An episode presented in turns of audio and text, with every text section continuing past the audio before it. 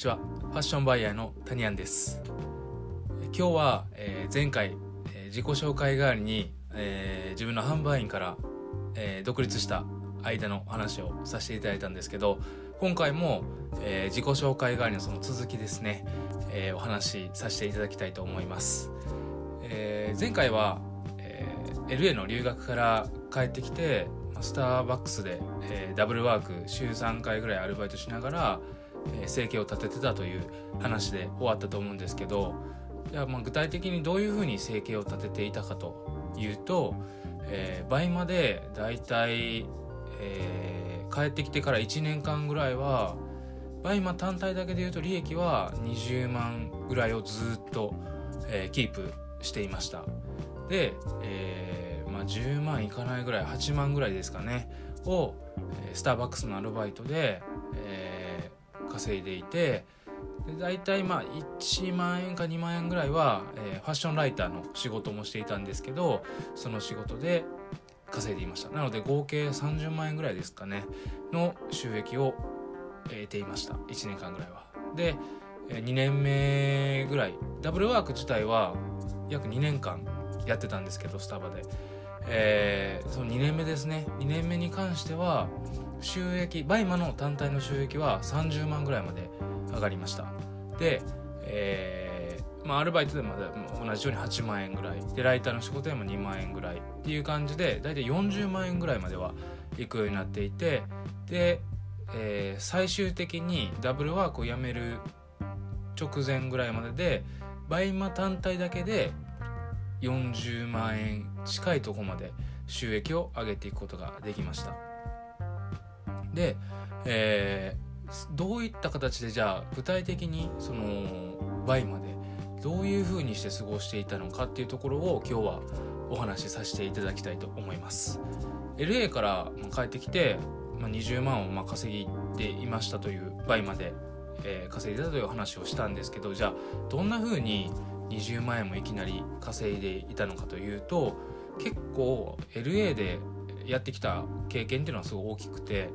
LA でやっていた経験っていうのは、まあ、全然本当にお金がなかったの。で電車もほとんど乗れないしウーバーという、まあ、タクシーみたいなやつなんですけどもう乗れないしひたすらもう歩くことと時間だけはあったという状況だったんですけど語学学校に行ってもファッション学校に行ってその帰りですね帰りというかまあ残った時間はもうひたすら開拓してたんですねショップを、えー、しかもネットでこうショップを開拓したんじゃなくてひたすら歩いて歩いて歩きまくって、まあ、ニッチなところから有名なところまで、えー、ショップを開拓してました。例えば、まあ、すごく有名な地域でいうとロサンゼルスのメルローズストリートというところがあるんですけどもともとそのストリートの聖地と呼ばれるとこなのでステューシーがあったりだとか、まあ、シュプリームももちろんそうですしえー、そういったストリートブランドが並んでるんですね、まあ、その中に、まあ、例えば、えー、4年前の話なのでその当時で言うと日本にもまだ上陸していなかったリップンディップというブランドがあったんですけどそういったブランドをいち早く、えー、見つけていたりだとかあとそうですね、まあ、ロンハーマンとかもあって、えー、ロンハーマンにしかそこの LA のロンハーマンにしかないアイテムっていうのを探し出したりだとかもうそれこそうんそうですねあのラブレアという地域がメルローズストリートの延長線上にあるんですけどそこの LA にしかない、えー、ショップセレクトショップですねっていうところに行ったりだとか、えーまあ、スタンプドという、えー、日本人好みの、えー、ストリートブランドを発見したりだとかいろいろその LA にしかない、えー、セレクトショップ LA にしかない直営店。LA だからこそ日本よりも差額、えー、利益が大きく取れる、えー、ブランドを発見していってそれを、買い付けしていたんですね。で買い付け、まあ、お金がさっきさっきからないないって言ってるんですけど、えー、クレジットカードで全部生産していたのでなのでまあ1ヶ月の猶予はあったんですね。買い付けした商品に対して返済というか支払いまでに。なので僕の言い残された期間というのはもう1ヶ月というところでその猶予を使って買い付けして出品して販売して買い付けして出品して販売してということを繰り返していました。そうしていくと、LA から帰国した時には、すでに、20万円ぐらいは確保できてた状態だったんですね。でそこで1個、あのピンときた方もいらっしゃるかと思うんですけど LA で買い付けしていたからまあ20万円稼ぎでいたんだったら国内に帰ってきたらその買い付けした商品はなくなってしまって結局再現できないんじゃないかと思った方もいらっしゃると思うんですね。そうなんですよそこが結局どうしようかなっていうところで、まあ、帰国間際に、えー、どういった対策を練ったかというとアメリカにあの転送と買い付けの代行さんをできる人を雇ったんですね。で、えー、その買い付けさんと、えー、転送発送の代行をしてくれる方にお願いして、えー、ロサンゼルスだとアメリカでしか買えない商品日本にシッピングがない商品っていうのをたくさんたくさん、あの開拓していたので日本に帰ってからは、えー、そういったのをこうオンラインでひたすら毎日探してましたあと、えー、その同じような商品とかブランドとかを出品しているアメリカ系のショッパーをモデリングしていました。モデリングっていうのはあのー、そのアカウント自体に何を出品していて例えばシュプリームを何品出品しててどれだけ売れてるだとかそういったことをま分析してアメリカのどこどこから買ってそうだなとかアメリカのどの地域にありそうだなとかこれはアメリカしかシッピングできないなとかそういったところをモデリングしていて、まあ、利益がどれぐらい抜けるだろうなという予想だったりとかそういうのを、えー、丁寧に丁寧にやっていました。帰ってきてからもう帰国してからもうスタバに、えー、アルバイトするまではだいたい3週間ぐらいはずっと、えー、暇だったのでもうひたすら時間だけはあったんでもう毎日多分10時間12時間ぐらいバイマを触ってましたね。朝起きて、まあ、バイマー触ってで走りに行ってで帰ってきて1時ぐらいから6時ぐらいまでバイマーやってでご飯とか食べてまたバイマーやってみたいなそんな感じの生活を繰り返していきました。そうしていくと、まあ、気づけばなんとかその余ってた在庫分日本に帰ってきて、えー、売れてない分の在庫分も含めると大体20万円ぐらいっていうのは稼げたんですね1ヶ月目で。でそれ以外に、あのー、国内買い付けですね。ストリートブランドの国内買い付けっていうのをやっていました。セール情報を見つければ在庫を確保しに行って1ヶ月の猶予という期間で、えー、ちゃんと生産できるように在庫を買って販売すると。で倍まで販売できなければメルカリに流したりとかして収益を立てているという状況が続きました。結構だから最初の1年とかはあのー、もう綱渡りみたいな感じで毎月なんとか過ごせるんですけど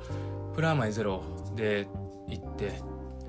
もうそうですね1ヶ月に1回とかこう友達だったりとかなんか、えー、仲間とこう飲み会でも行きたいんですけどその飲み会代さえも出すことは結構もう難しいから参加できなかったりっていう状況が続きました。でそんな感じで1年目は過ごしてで気づけば1年目でできたことっていうのは、まあ、オンラインからアメリカ系のショップですね。その延長線上ストリート系のショップっていうのをたくさん見つけれたことと、えー、いろいろそこから派生してヨーロッパ圏ですね。ヨーロッパ圏のストリートっていうのも開拓できて気づけばいろんな、えー、買い付け先っていうのを見つけることができたのと海外買い付けですね。海外買い付けができるようになっていたこと。あと国内買い付け。この3パターンができるようになっていました。ここで、まあ、継続して20万円っていうのを稼ぐことができて唯一2月だけは20万を切ったんですけどそれ以外は20万を稼げるようになりました。そんな感じで、まあ、2年目を迎えるわけなんですけど2年目に関してその、まあ、2月に今、えー、20万20倍また単体で20万を切ったという話をしたんですけど、まあ、この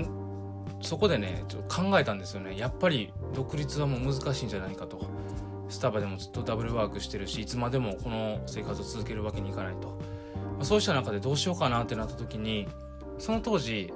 まあ、当然1アカウントしか持っていなかったんですけど複数アカウントを持とうかなと考えたんですね。複数アカウント持つにはまどうしたらいいのかなっていうのをいろいろ調べたところ原則原則としてえー、1人1アカウントっていうことだったのでうちはまあ結婚してたので、まあ、ラッキーなことに奥さんの名義が使えるんですね。で、えー、奥さんがやっていたアカウントを、まあ、の倍までショッピングはしていたのでその奥さんのアカウントを使ってそのまま、えー、2つのアカウントで運営することをそこで決めましたで2つのアカウントで運営することでこの2月に16万切ったということ、まあ20、20, 万はもう最低必達目標だったのでここキープしないともう赤字になるっていう状況だったのでなんとかその複数アカウントでもう一番悪い時でも20万は絶対に保つようにしようという動きで進めました。で2年目に関して言うと大体そうですねあのー、25万ぐらいが